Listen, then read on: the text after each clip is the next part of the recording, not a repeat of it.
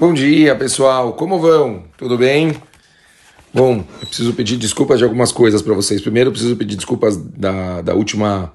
A gente pulou a aula da sexta-feira. Normalmente a gente estuda todos os dias. Eu peço mil desculpas que na sexta-feira nós não estudamos. A culpa foi realmente minha. A gente na quinta-feira foi ao Xanarabá, ficou a noite inteira estudando. Eu acordei. É, na verdade, eu, eu, eu, eu fui dar aula fora de São Paulo, fiquei a noite inteira.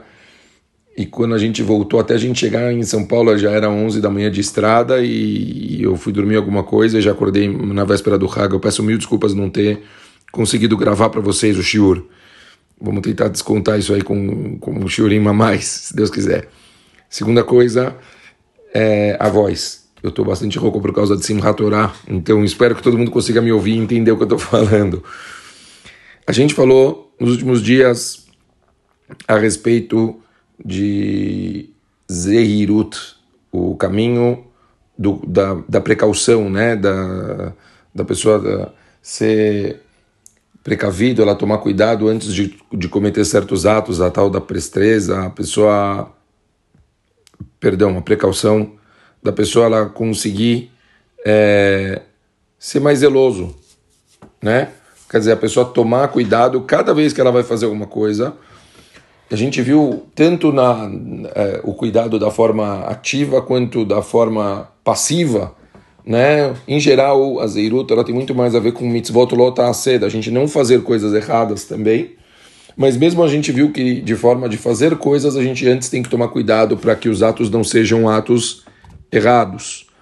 Falamos bastante sobre companhias, falamos sobre eh, ironias, falamos sobre coisas que podem desviar a pessoa e atrapalhar a pessoa de conseguir adquirir essa precaução. Hoje a gente começa a falar sobre zirizut, agilidade, a pessoa correr atrás, fervor, a pessoa ter mais entusiasmo na vida e dedicação nas coisas que ela faz.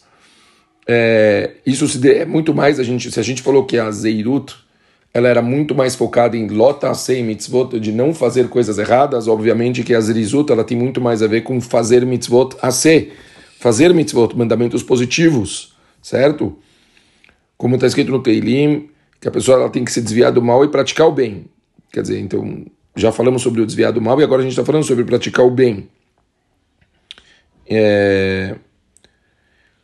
Bom, então, do mesmo jeito que a gente viu é, anteriormente, quanto que a pessoa ela tem que ter uma dose de inteligência e, e, e perspicácia, da pessoa tomar cuidado mesmo por causa das armadilhas do Yetzirará, para acabar não cometendo enganos, a gente tem que conseguir também ter uma dose de perspicácia, falo Meselat Echarim, e uma dose de inteligência na hora da gente cumprir mitzvot, da gente mexer no nosso comportamento para a gente querer fazer as mitzvot. Porque do mesmo jeito que o Yetzirará afeta a pessoa, para a pessoa ela é, é, fazer coisas sem ela pensar, dela tomar, tipo, a pessoa não, não, não usar a cabeça de uma forma é, negativa e acabar, por exemplo, deixando de cumprir coisas ou fazendo coisas erradas, a mesma coisa afeta a gente para que a gente deixe de querer praticar uma mitzvah. Então a gente também precisa criar uma força a mais para que a gente tenha vontade de, quer dizer, que a gente tenha um fortalecimento verdadeiro na hora da gente cumprir mitzvot e a gente se dedicar para ela. Certo? Em, em, em Maseret a gente tinha falado, certo? Que a pessoa ela tem que cumprir a vontade de Hashem, que ela tem que ser feroz como um leopardo, leve como uma águia, ligeiro como uma gazela. A gente tinha falado sobre isso. E eles, e eles colocam que isso está claramente focado nas boas ações, nas boas ações, de você pegar e tomar iniciativa para poder fazer coisas, certo? Porque a, a, é normal o Yetzer, ele, ele costuma travar a pessoa de uma forma que a pessoa ela acaba, na hora que ela tem uma oportunidade de fazer uma coisa boa, acontecem mil vertentes para que a pessoa não faça. Até em relação, por exemplo, à história do Oxanarabai, eu estava brincando que a gente ia para lá, né, a gente foi dar aulas, ficamos a noite inteira dando aulas para a comunidade, o pessoal que estava na baleia, né? Então, achei muito engraçado que logo de manhã me ligaram, quer dizer, a gente já estava com tudo preparado, nós fizemos toda uma programação, aulas para os jovens, noite inteira, mulheres, moças, tudo. De repente, alguém me liga na sexta-feira, na quinta-feira de manhã e fala para mim, Shlomo, você não sabe, tá, tá chovendo, acabou a luz, tá, tá horrível lá na baleia, papapá, começaram a me mostrar um monte de dificuldades, né? E aí eu comecei a rir falei, bom, sinal que a gente tem que ir, que vai ser incrível. Porque sempre que a gente tem uma oportunidade de fazer uma coisa que vai ser muito forte, o Yetzirah ele vai tentar atrapalhar a gente de todas as formas, sempre vai tentar bloquear a oportunidade da gente fazer uma coisa. E é disso que a gente tem que tomar um cuidado grande. Se a gente tem uma oportunidade de fazer, o Yetzer ele vai atrapalhar. Então a gente tem que fortificar ainda mais e a partir daí é, dar os passos adiante. Eu percebo muitas pessoas que elas criam preguiças desnecessárias. Elas têm que entender que na hora que ela tem uma preguiça, ela tem que conseguir se fortificar para que ela não, não seja vencida pela preguiça. É, em Mishlei está escrito: quem é preguiçoso e negligente no trabalho é irmão daquele que desperdiça e destrói. Quer dizer, mesmo que essa pessoa em si ele não é um destruidor, de que pratica o mal, ele mamage não faz isso, mas, mas acaba virando como se fosse, quer dizer, um irmão, porque é, é, é o mesmo ato, a pessoa que é preguiçosa, é negligente, ela acaba não fazendo as coisas. Então acaba a pessoa tendo uma luta interior muito grande. A gente tem que saber que nesses momentos que a gente tem uma oportunidade de fazer algo bom, sempre vai cair sobre a gente essa energia negativa da gente não alguma ou acontecer alguma coisa, ou a gente mesmo na hora sentir uma certa preguiça em cima da hora, começar a vir umas minhocas na cabeça falando, não, mas talvez não vale a pena fazer, talvez não vale a pena tal, ah, desencana. E é nessa hora que a gente tem que conseguir criar uma, um esforço maior e vencer isso. Certo? Uma das, eh, das opiniões fala para a gente fazer uma coisa, às vezes uma, uma oportunidade da gente conseguir vencer isso, é a gente às vezes ceder um pouquinho. O que, que significa ceder um pouquinho? Por exemplo, você está na hora de acordar e aí você te deu aquela preguiça que você não quer levantar de jeito nenhum. Talvez tem muitas opiniões que falam assim, meu, dá uns 5 minutos a mais, mas depois de 5 minutos levanta. Quer dizer, tipo, Bemet, você podia levantar. Mas se você conseguir ter um autocontrole de falar, quer saber, eu vou ficar mais cinco minutos, mas depois de cinco minutos eu vou levantar. Quer dizer, se você der um pouco pro Yetzer, às vezes, mesmo que você está cedendo, se você se policiar de ceder somente um pouquinho, a próxima vez que você precisar levantar vai ser mais fácil.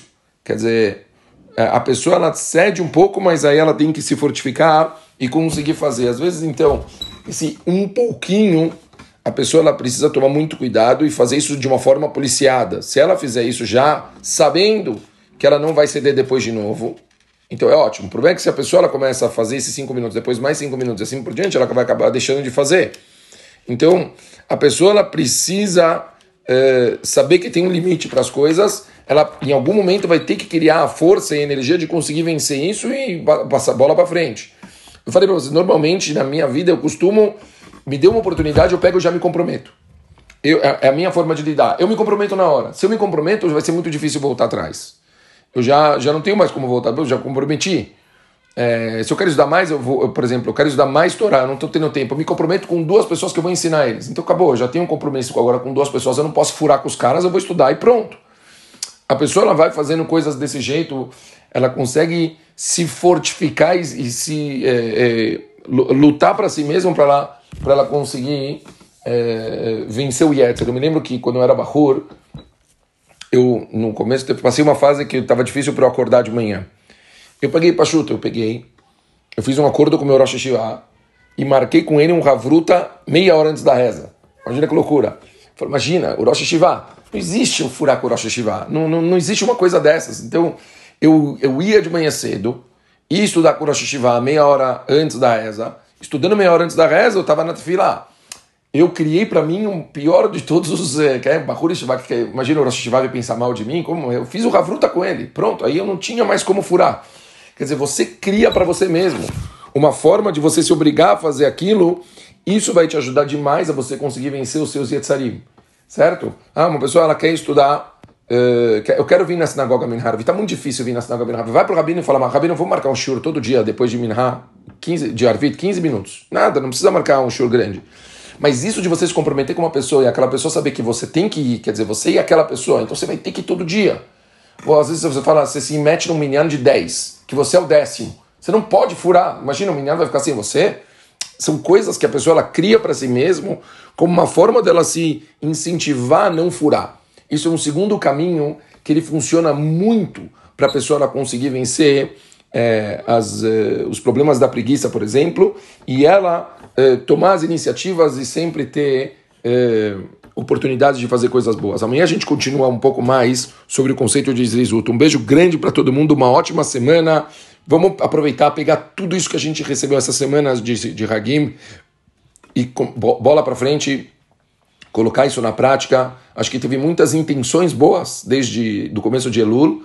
Agora vamos ver o que fica de verdade. Agora depende da gente ficar e transformar isso em coisas produtivas. Um beijo grande para todo mundo, pessoal.